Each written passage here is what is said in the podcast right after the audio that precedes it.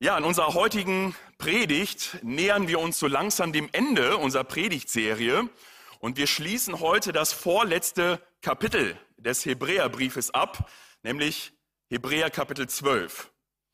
Und ich habe diesen Predigtext überschrieben mit dem Titel Komm in die unerschütterliche Stadt.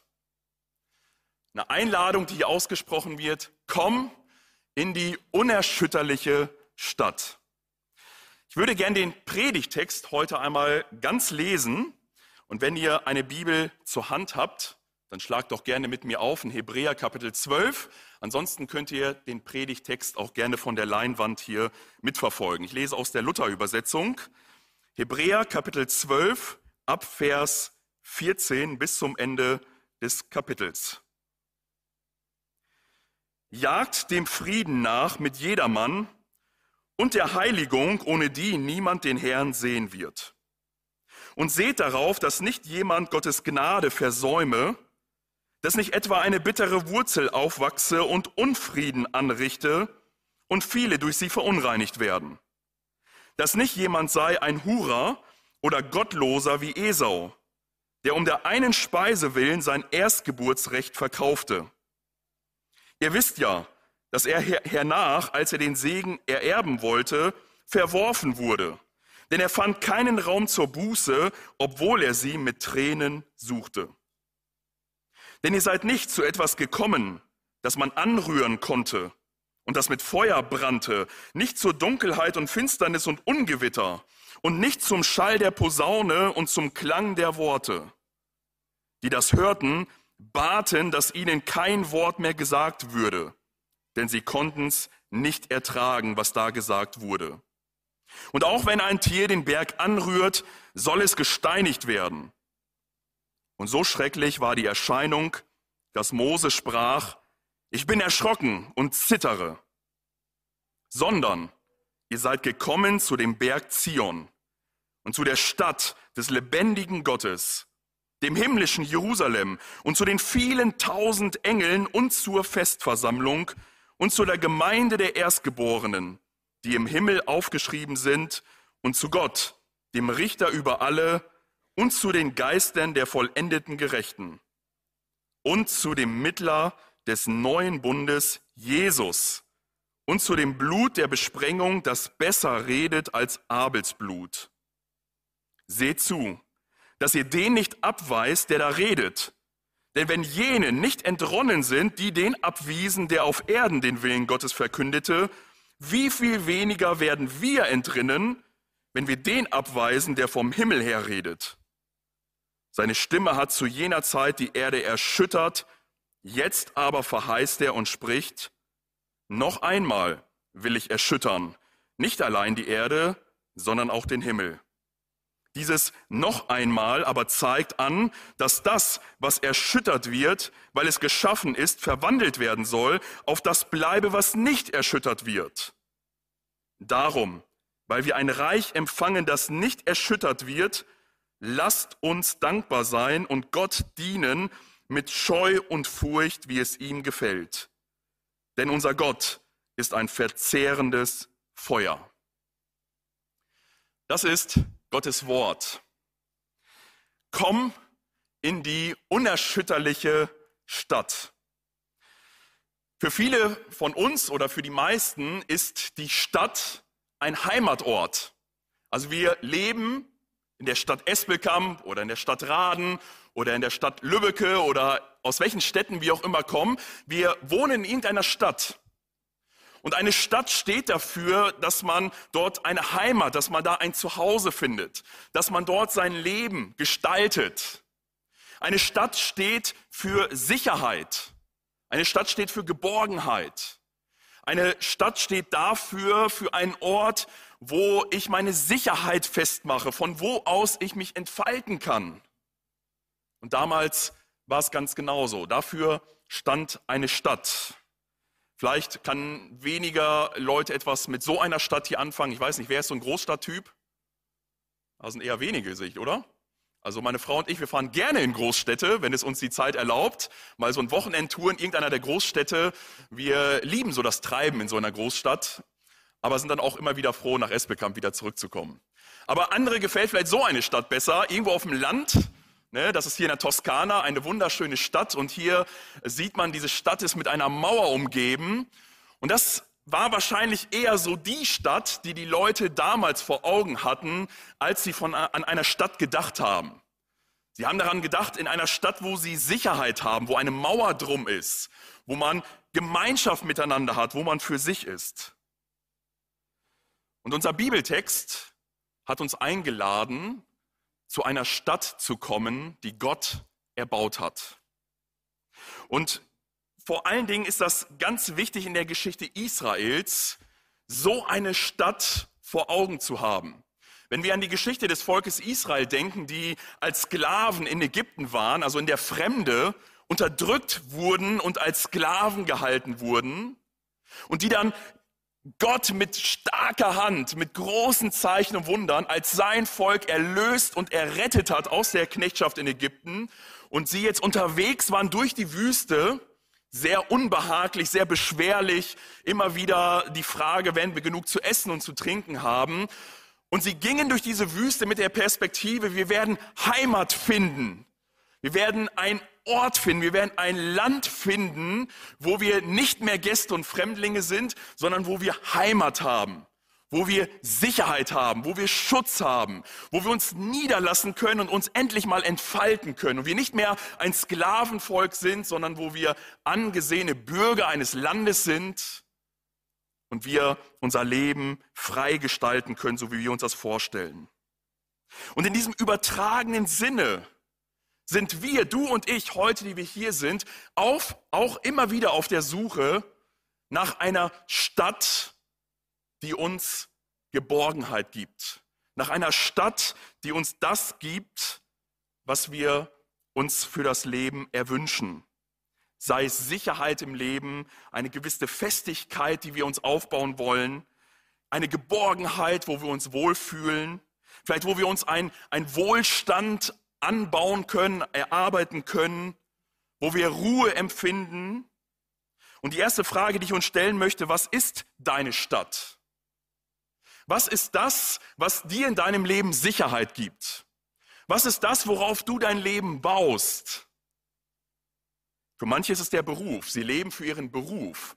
Der Beruf ist das, was äh, ihnen Identität gibt, was ihnen sagt, dass sie jemand sind dass sie vielleicht viel Geld verdienen, eine gewisse Stellung einnehmen. Für andere ist es vielleicht ein Haus, was man sich mühselig erbaut hat über eine längere Zeit, wo man lange hingespart hat und wo man sich endlich mal leisten konnte. Und jetzt hat man ein Haus, man hat Eigentum, man besitzt etwas. Und das gibt einen Sicherheit. Man hat vielleicht ein Auto und andere Dinge. Vielleicht hat einer ein Bankkonto oder ein Aktiendepot, wo er Vermögenswerte liegen hat. Und diese Werte hat er sich vielleicht mit viel Zeit und Energie und durch, durch viel Geschick aufgebaut. Und das gibt einen Sicherheit. Das, das trägt mich. Und ich weiß, ich bin abgesichert. In schweren Fällen, wenn die Dinge teurer werden, wenn die Inflation so richtig reinschlägt, macht mir das wenig, weil ich habe etwas auf die Seite gelegt. Deine Stadt kann auch sein, deine Fähigkeiten, das, was du kannst, was du leisten kannst. Fähigkeiten, die du entweder natürlicherweise hast oder die du dir antrainiert hast oder die du über längere Zeiträume angelernt hast, dir sie beigebracht hast. Andere entwickeln ihre Sicherheit und ihren Schutz, ihre Stadt durch eine Zugehörigkeit zu einer Gruppe und sagen, ich bin jemand, weil ich hier dazugehöre. Oder vielleicht eine Familie. Und die Frage ist, was ist letztendlich deine Stadt? Was ist das, was deinem Leben Halt und Festigkeit gibt? Das ist eine ganz wichtige Frage, die in unserem Text hier aufgeworfen wird. Und jeder von uns und ich selber auch natürlich. Wir haben uns für einen Lebensweg entschieden und den wir in unserem Leben verfolgen, von dem wir glauben, dass er uns glücklich macht. Von dem wir glauben, dass er uns zu den Zielen bringt, die wir uns gesteckt haben, die wir gerne einmal erreichen wollen. Wie gesagt, sei es Frieden, eine Beständigkeit, Sicherheit, Wohlstand, was auch immer. Was ist das, was in deinem Leben vor Augen steht?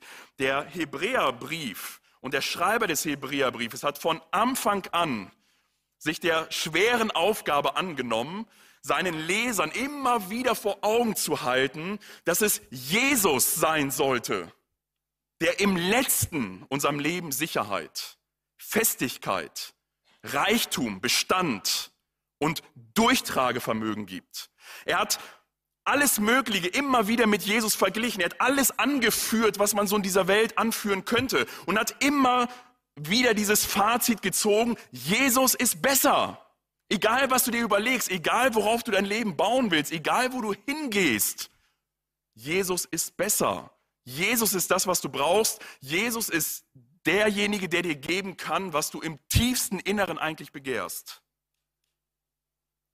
Er ist das Fundament dieser Stadt, von dem hier die Rede ist. Und deswegen hoffe ich, dass auch wir Erwachsene zumindest mit einem Ohr der Kindergeschichte zugehört haben. Weil dieses Gleichnis, was Jesus erzählt, passt hundertprozentig zu diesem Bibeltext, den wir heute hier vor Augen haben. Die Frage ist, worauf baust du denn dein Lebenshaus? Es gibt nämlich zwei Warnungen. Zum Ende unseres Bibeltextes haben wir sie verfolgt. Und zwar wurde hier gesagt in Vers 26, dass Gott gewissermaßen zum Ausdruck bringt, noch einmal will ich erschüttern, nicht allein die Erde, sondern auch den Himmel.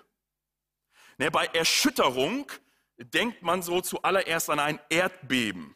Hat jemand von euch schon mal ein Erdbeben erlebt? Hier in unserer Region? Ah, siehst du, doch einige. Wir haben, äh, wo wir in Lörrach gewohnt haben, haben wir mal ein Gewitter erlebt, aber es war allerdings ein relativ kleines Gewitter, das haben wir kaum wahrgenommen. Aber es war schon, obwohl es ganz harmlos war, war es ein bisschen unheimlich, ne? wenn so irgendwie so es anfängt, so alles so ein bisschen zu wackeln, so unkontrolliert und vielleicht so die Gegenstände im, im Schrank so leicht wackeln, dann, dann bekommt man es mit Angst zu tun. Hier merkt man, hier ist eine Kraft am Wirken, die man nicht kontrollieren kann. Und dieses Erschüttern meint genau das. Es wird etwas ganz stark in Bewegung gesetzt. Es wird etwas durchgeschüttelt und durchgerüttelt. Und in unserem Leben kann diese Erschütterung ganz unterschiedlich aussehen. Auf einmal sind wir mit Lebensumständen konfrontiert, die wir überhaupt nicht geplant haben, die wir überhaupt nicht verfolgt haben, die wir überhaupt nicht auf unserem Radar hatten. Lebensumstände, die alles durcheinander bringen und wir merken auf einmal, unser Leben ist erschüttert. Vielleicht ist es eine Krankheit, eine Diagnose, die wir bekommen, die auf einmal alles Dagewesene komplett verändert. Oder vielleicht eine andere Situation auf der Arbeit, im Beruf. Oder aber es ändert sich auf einmal familiär etwas. Vielleicht stirbt ein lieber Mensch, was auch immer. Wir merken, das Leben wird erschüttert. Und das, die fundamentalste Erschütterung, an die wir wohl denken können, ist der Tod.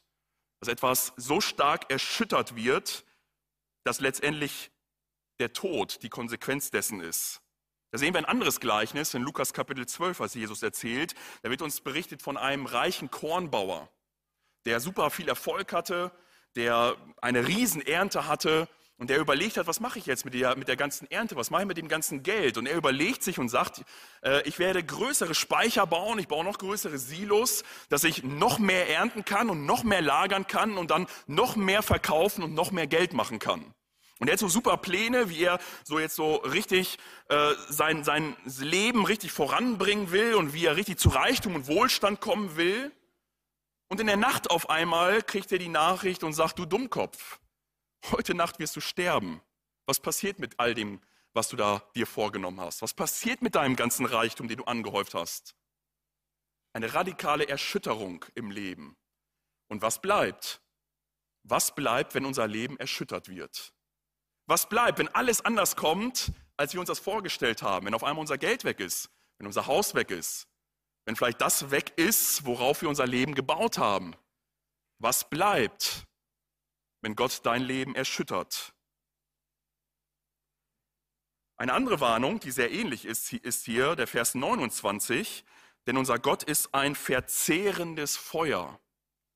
Auch dieses Motiv des verzehrenden Feuers kommt immer wieder in der Bibel vor. Und es wird dahingehend verwendet, dass, dass jemand etwas, etwas hat, sich aufgebaut hat und das gewissermaßen durch eine Feuerprobe hindurch muss. Und dass das Feuer letztendlich entscheidet, was bleibt nach dem Feuer und was verbrennt. Was trägt gewissermaßen durch das Feuer hindurch. Und wenn Gott als ein verzehrendes Feuer jetzt in deinem Leben einmal Gericht üben wird, was bleibt am Ende über? Im ersten Korintherbrief wird uns das äh, so deutlich geschildert. Da sagt nämlich Paulus, dass wir alle einmal vor Gott erscheinen müssen. Und dass Gott an unserem Leben sein richtendes, verzehrendes Feuer einmal anlegen wird. Und dann heißt es, einige haben ihr Leben gebaut mit Heu und Stroh und, und Stoppeln. Und das Feuer kommt und brennt einfach alles radikal nieder. Aber die anderen, die haben gebaut mit Gold, mit Edelstein, mit feuerresistenten Gütern und Materialien. Und auch dort kommt das Feuer und es verbrennt, aber es bleibt bestehen. Es besteht die Feuerprobe. Und das, was uns hier der Text aufrufen möchte, ist, prüf doch einmal deine Stadt.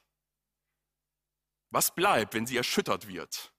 Was bleibt, wenn Gott als verzehrendes Feuer durch deine Stadt hindurchzieht? Was bleibt für dich übrig? Was trägt? Was hält? Was überdauert diese Zeit? Erschütterung hört sich immer so sehr radikal an und ist es auch tatsächlich, aber Erschütterung kann auch Gnade sein. Ich bin sogar überzeugt davon, dass Erschütterung Gnade ist. Ich las vor kurzem ein, ein Interview von einem äh, Spitzensportler, der gerade so dabei war, auf den Höhepunkt seiner Karriere zu klettern und dann eine sehr einschneidende Verletzung hatte. Eine Verletzung hatte, von der er sich nie wieder erholt hat. Seine Karriere war dahin. Er hat seine, seine, seinen letztendlichen Durchbruch nicht erreicht. Und man hat ihn dann gefragt und hat gesagt, äh, ja, wie bist du damit umgegangen, mit dieser Verletzung? Was hat das mit deinem Leben gemacht? Und er sagt, am Anfang habe ich äh, Rotz und Wasser geheult und habe Gott und alle beschimpft. Ich dachte, wie unfair, ne, dass, dass ich jetzt mein Ziel nicht erreichen kann. Aber er sagte, diese Phase seiner Verletzung hat dazu geführt, dass er über sein Leben nachgedacht hat dass er vieles in Frage gestellt hat in seinem Leben. Und letztendlich ist er zu Jesus gekommen. Und heute als Christ sagt, es war das Beste, was mir passieren konnte. Hätte ich diese Karriere gemacht, ich hätte niemals nach Gott gefragt. Aber Gott hat mein Leben erschüttert, so dass ich angefangen habe, nach Gott zu fragen. Und vielleicht ist jemand unter uns, der genau es erlebt hat, dass Gott das Leben dermaßen erschüttert hat, dass es dazu geführt hat, dass du letztendlich Christ geworden bist, dass du ins Nachdenken gekommen bist, dass man vielleicht mal abgestiegen ist von seinem Ego-Trip und sich tatsächlich gefragt hat, ja, was, was hält im Leben, was bleibt? Was ist deine Stadt? Hält es der Erschütterung und dem verzehrenden Feuer stand? Der zweite Punkt ist, wenn Jesus deine Stadt ist. Wie sieht es aus, wenn Jesus deine Stadt ist? Das möchte unser Text uns so hier vor Augen halten, dass wir erkennen, Jesus ist unsere Stadt. Und der, der Autor führt hier nochmal ein letztes starkes Argument hier ins Feld, um seine Leser jetzt letztendlich zu überzeugen. Und zwar vergleicht er zwei Berge. Zwei Berge, die er hier gegeneinander äh, aufführt. Und zwar der erste ist der Berg Sinai und der zweite ist der Berg Zion. Und er gebraucht diese beiden Berge, um damit eine ganz deutliche Botschaft zum Ausdruck zu bringen. Und er beginnt hier als erstes und sagt, ihr seid nicht gekommen, und damit meint er zu diesem Berg Zion, und er beschreibt diesen Berg Zion, er diesen Berg Sinai, Entschuldigung, diesen Berg Sinai beschreibt er zuallererst. Und auch hier erinnern wir uns wieder an die Geschichte Israels, die ist ja schon öfter mal angeklungen durch den Hebräerbrief. Das Volk war in der Wüste unterwegs und sie kamen jetzt an diesen Berg. Und sie lagerten sich an diesem Berg und Gott war oben auf diesem Berg und er befahl, dass Mose zu ihm auf diesen Berg kommen sollte. Und da gab es ganz, ganz strenge Anweisungen. Alle sollten sich von diesem Berg fernhalten. Der Berg wurde umzäunt, dass nicht irgendjemand diesen Berg unerlaubterweise berührt und gewissermaßen in die Heiligkeit Gottes kommt und dadurch letztendlich sein Leben verwirkt. Und schaut mal, wie dieser Berg beschrieben wird. Es war ein berührbarer Berg, aber den man nicht berühren durfte. Es gab dort ein loderndes Feuer. Es war dunkel, Finsternis. Es gab einen Riesensturm und es gab den Klang einer Posaune und es gab eine dermaßen erschreckende Stimme, dass diejenigen, die unten waren, alle gesagt haben, Gott, bitte hör auf zu sprechen, wir ertragen es nicht mehr. Wir können diese Stimme nicht mehr hören. Also diese ganze Szenerie um den Berg Sinai zeigt eigentlich, es ist sehr abschreckend. Es ist sehr düster, sehr dunkel, es ist eher furchterregend. Auf der Suche nach Heimat kommen sie an diesen Berg, wo scheinbar Gott so fern ist. Er, der doch ihnen Heimat geben möchte, scheint hier ein Gott zu sein, der dermaßen fern ist, in dem man sich auf gar keinen Fall nähern darf, wo es ganz strikte Anweisungen gibt, wie man wo auf diesen Berg hinaufgehen darf. Also die Gruppe, die mit Mose dann unterwegs war, die auf der Hälfte stehen bleiben musste und Mose konnte noch etwas weiter. Und es war wirklich eine Szenerie, die sehr furchteinflößend ist. Und die Botschaft, die Botschaft dieses Berges Sinai ist vollkommen klar. Kein sündiger Mensch kann auch nur ansatzweise in die Nähe eines Heil heiligen Gottes kommen. Gott ist so perfekt. Er ist einfach so heilig. Er ist so rein, dass wir nicht mal in die Nähe von ihm kommen können, ohne augenblicklich tot umzufallen ohne augenblicklich von ihm verzehrt zu werden. Und das macht diese, diese Szenerie so deutlich, es kann keiner zu Gott kommen. Selbst Mose, der dann ganz zaghaft in die Nähe Gottes kommen durfte, heißt es hier im Bibeltext, er war erschreckt. Er war total außer sich. Ich bin erschrocken und zittere, sagt er hier im wörtlichen Zitat. Also eine Szenerie, die deutlich macht, sündige Menschen müssen auf Distanz bleiben keine Chance, keine Möglichkeit, zu Gott zu kommen. Gott, der ihnen sagt, ich möchte euch Heimat geben. Ich möchte der Mittelpunkt eurer Stadt sein. Derjenige ist aber auch gleichzeitig der Gott, der unglaublich fern ist, der unerreichbar ist, der so heilig und so perfekt ist, dass wir nicht mal ein, ein, ein, äh, ein Stück von ihm uns anschauen können, ohne verzehrt zu werden. Und das ist ein Dilemma. Das ist ein Riesendilemma, was wir hier sehen. Wie soll Gott unsere Stadt werden? Wie soll er der Mittelpunkt unseres Lebens sein, wenn er doch so fern sind? Oder anders gesagt, wenn wir ihm so fern sind? Das Dilemma wird im Neuen Testament auch aufgegriffen. Da wird nämlich auch von einem äh, Berg gesprochen, der besser als ein Hügel zu bezeichnen ist. Und auf diesem Hügel ist auch jemand in die Gegenwart Gottes gestiegen. Jemand, der sich, der sich getraut hat, als sündiger Mensch in die Gegenwart Gottes zu kommen. Und auch dort lesen wir von Finsternis. Auch dort sehen wir von zerbersteten Felsen. Auch dort lesen wir von Donner und Blitzen. Und das war Jesus Christus, der auf dem Berg Golgatha gestiegen ist an Karfreitag und der zur Sünde gemacht wurde der als Sündloser deine und meine Schuld auf sich nahm und in die Gegenwart Gottes stieg, auf den Berg Golgatha. Und dort den ganzen Zorn und die, das ganze Gericht Gottes über die Sünde über sich ergehen ließ. Er ging für uns als Mittler in die Gegenwart Gottes, beladen mit unserer Schuld, aber gleichzeitig das perfekte und reine Opferlamm, was sich hingegeben hat für die Schuld der ganzen Menschen. Und das ist der große Unterschied. Jesus hat die Strafe Gottes für uns ertragen. Er hat deine und meine Sünden auf sich genommen. Überleg mal all die Perversionen deines Lebens. Wenn du das alles mal zusammenzählen wolltest, was für ein unglaublicher Berg an Schuld das ist, den wir angehäuft haben gegenüber Gott. Und die Bibel sagt, es wurde auf Christus gelegt, auf den Sohn Gottes, der am Kreuz in die Gegenwart Gottes kommt und dafür sühnt und dafür leidet. Aber damit gleichzeitig für dich und für mich Errettung erwirkt, Versöhnung mit Gott erwirkt, Rechtfertigung erwirkt, der, der uns einen Zugang bahnt zu diesem Gott, der so fern ist, der so heilig und rein ist.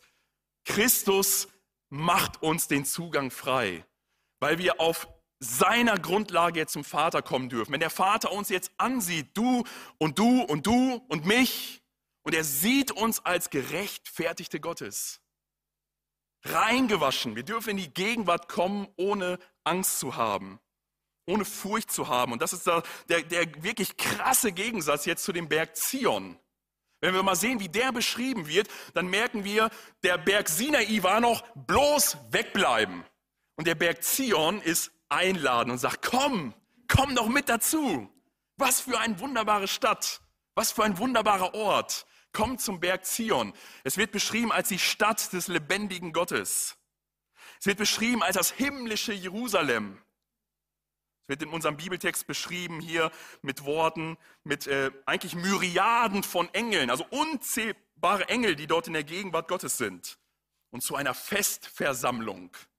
Gestern war hier eine Hochzeit und dann sind äh, hier geladene Gäste und dann äh, ist hier die Trauung äh, gewesen und dann, dann fahren die wirklich äh, äh, engen Verwandten und Familie und Freunde, fahren dann zu der Festversammlung, wo sie hoffentlich eine schöne Feier hatten. Das weiß ich nicht, aber ich gehe mal davon aus dass sie da eine schöne Feier hatten. Und davon spricht hier dieser Berg Zion von einer festlichen Versammlung, wo wir zusammenkommen, um mit Gott zu feiern, um mit ihm ein Fest zu feiern.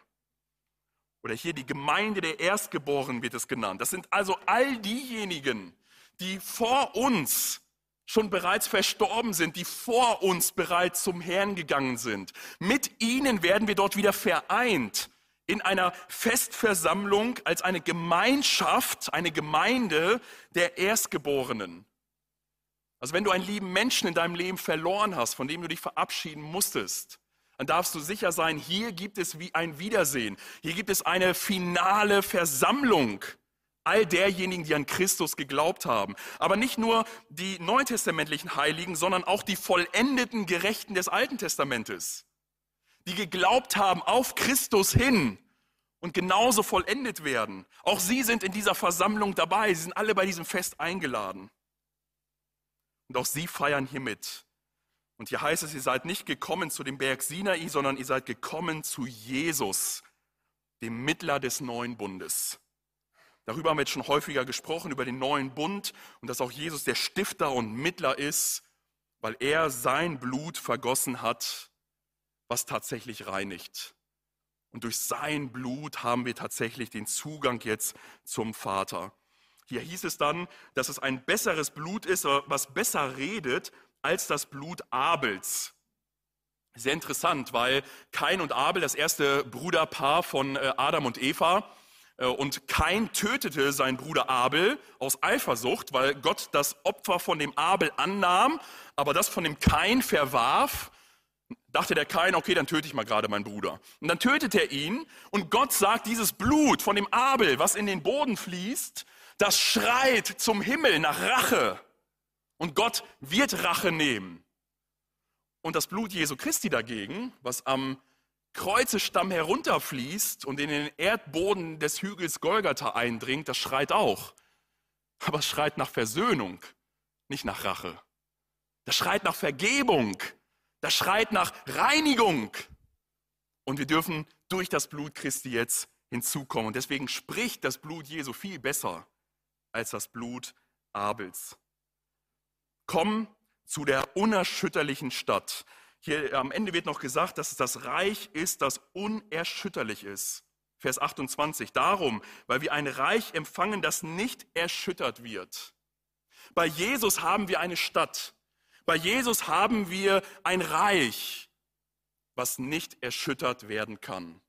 Wenn Gott noch einmal kommen wird, sei es in deinem persönlichen Leben oder sei es der Menschheit als allgemein, und die Erde noch einmal richtig erschüttern wird und eigentlich alles, was nicht, kein Ewigkeitswert hat, dabei, dabei äh, zunichte wird, dann bleibt aber das Reich Gottes dann bleibt das, was wir in Christus haben.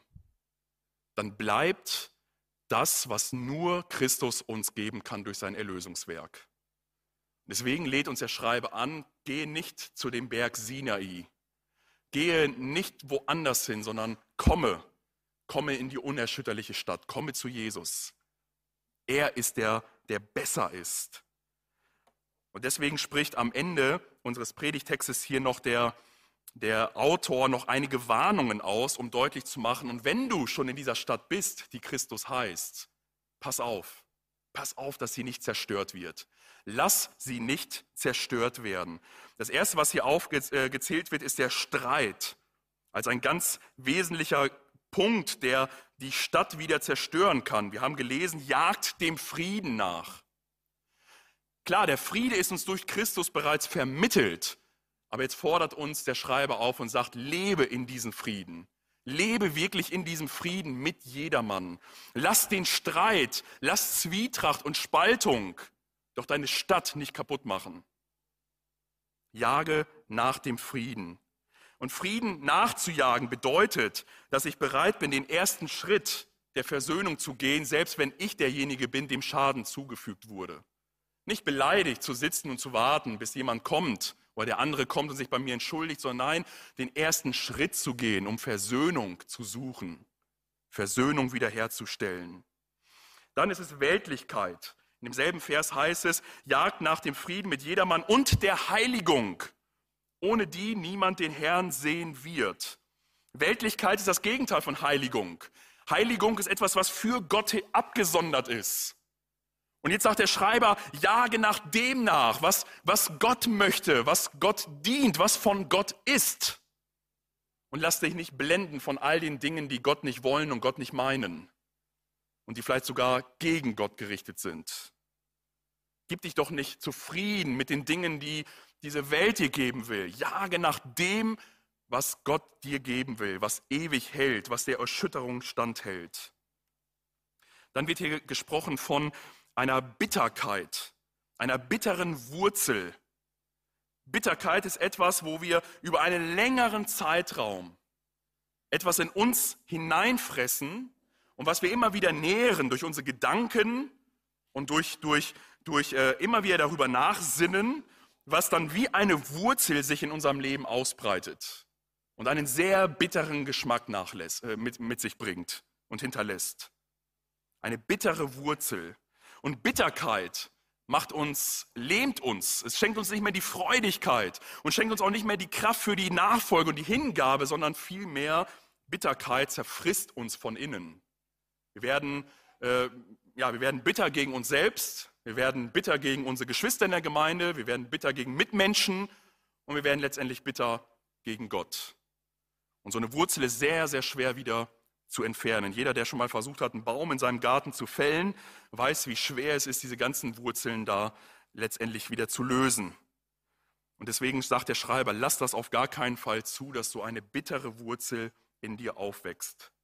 Dann sind es die Begierden, hier hat es geheißen im Text, dass nicht einer sei ein Hurer oder ein Gottloser, ne, so wie es Esau war, ne, der, der sein Erstgeburtsrecht um eine, eine Linsenmahlzeit einfach verschleudert hat, weil er die jetzigen Freuden, die jetzige Befriedigung höher geachtet hat als das, was später einmal auf ihn gewartet hat. Und das ist der Betrug. Das ist der Betrug der Sünde. Die Sünde sagt immer, du kannst Spaß jetzt haben, du kannst dich jetzt verwirklichen, du kannst jetzt sofort das ausleben, was in deinem Herzen so drin ist. Und dann, wenn wir es getan haben, dann merken wir, wie wir betrogen wurden von der Sünde, betrogen wurden von dem Teufel, weil das, was uns angeboten wurde, letztendlich nicht trägt und nicht hält. Ganz anders bei Gott, der uns etwas, etwas geben möchte, wo wir vielleicht auch noch etwas geduldig sein müssen, bis wir es bekommen aber es wird sich definitiv lohnen, beständig dran zu bleiben. Also nicht die kurzen Freuden in der Begierde zu wählen, sondern Gott treu zu bleiben und standhaft auszuharren, auch in den Anfechtungen und Versuchungen. Und ein letztes noch die Gleichgültigkeit. Zum Ende hieß es, weist nicht den ab, der da redet. Gleichgültigkeit ist, ich, ich höre und verstehe etwas von Gott, was er mir durch sein Wort, durch eine Predigt, durch einen Mitbruder oder eine Mitschwester sagt aber ich ignoriere es einfach. Ich weiß es zwar, aber ich, es hat keine Konsequenz für mein Leben. Das ist Gleichgültigkeit. Das ist den abzuweisen, der da redet. Komm in die unerschütterliche Stadt. Die Frage, die ich uns mitgeben möchte, ist, was ist deine Stadt? Was ist deine Stadt, die hoffentlich jeder Erschütterung und jedem verzehrenden Feuer standhält? Weil es kann dann nur Jesus sein. Und ich wünsche es so sehr, dass Jesus deine Stadt ist, dass Jesus der Ort ist, zu dem du gekommen bist. Und dass du darauf achtest, dass nichts und niemand deine Stadt zerstören kann. Wir haben ein paar wunderbare Beispiele in der Bibel, wo wir es finden. Ich möchte nur eins herausgreifen, und das ist der Abraham. Ich möchte erinnern an Kapitel 11 im Hebräerbrief. Da hieß es von Abraham, der äh, nach Gottes Verheißung hin und auf Gottes Ruf hin seine Heimat einfach verlässt, seine Heimatstadt äh, hinter sich lässt und sich einfach auf den Weg macht, ohne zu wissen, wo es hingeht. Und da heißt es von ihm, denn er wartete auf die Stadt, die einen festen Grund hat, deren Baumeister und Schöpfer Gott ist. Er ging, weil er damit rechnete, ich werde eine Stadt bekommen, die Gott mir gibt. Und dann weiter heißt es, nun aber streben sie, also Abraham und seine Familie, zu einem besseren Land, nämlich den himmlischen. Darum schämt sich Gott ihrer nicht, ihr Gott zu heißen, denn er hat ihnen eine Stadt gebaut. Gott möchte dir und mir eine Stadt bauen. Er möchte uns eine, eine Perspektive und ein Ziel für das Leben geben, was nicht erschüttert werden kann. Und im kommenden Kapitel Hebräer 13, in Vers 14 wird es dann heißen, da gibt es nochmal eine finale Einladung des, des Hebräerschreibers, denn wir haben hier keine bleibende Stadt, sondern die zukünftige suchen wir. Und das wünsche ich uns, dass wir das mitnehmen, dass wir sagen, ja, Jesus ist besser. Jesus ist die bessere Stadt. Ihn möchte ich als das Fundament meines Lebens machen. Und ich möchte mich ausstrecken nach dem, was Gottes ist und nicht nach dem, was die Welt oder meine Begierden mir irgendwie äh, nahebringen wollen. Möge der Herr uns auch segnen im Nachdenken über dieses Wort. Wie gesagt, eine herzliche Einladung. Nächsten Sonntag geht es dann weiter mit dem letzten Kapitel des Hebräerbriefes. Wir werden das noch in zwei Predigten hören, aber damit gehen wir dann sozusagen in die, in die, äh, ja, in die Zielgerade des Hebräerbriefes. Möge der Herr uns segnen.